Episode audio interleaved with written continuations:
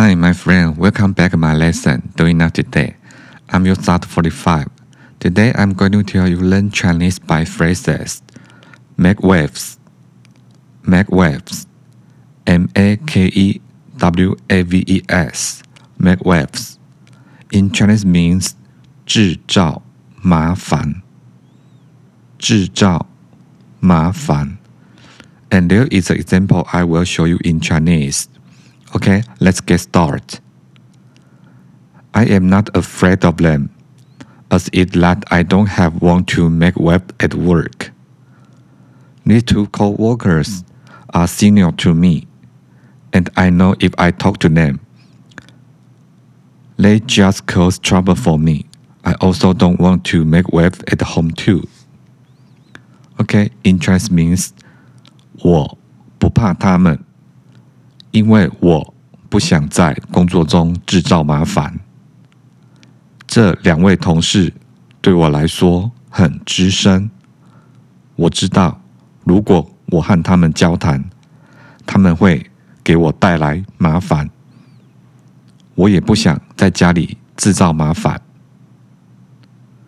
I'm not afraid of them。我不怕他们。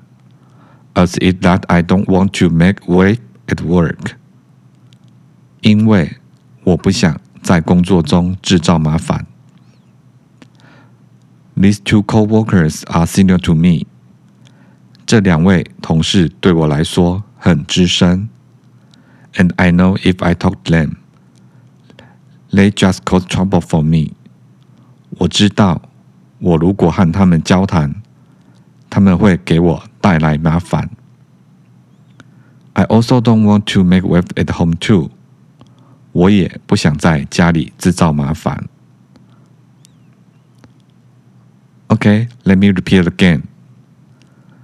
I am not afraid of them, as it that I don't have one to make web at work. These two co-workers are senior to me, and I know if I talk to them, they just cause trouble for me. I also don't want to make waves at home too. Okay, interest means 我不怕他们，因为我不想在工作中制造麻烦。这两位同事对我来说很资深，我知道如果我和他们交谈，他们会给我带来麻烦。我也不想在家里制造麻烦。I'm not afraid of them. 我不怕他们。As it that I don't want to make wave at work. 因为我不想在工作中制造麻烦。These two co-workers are senior to me. 这两位同事对我来说很资深。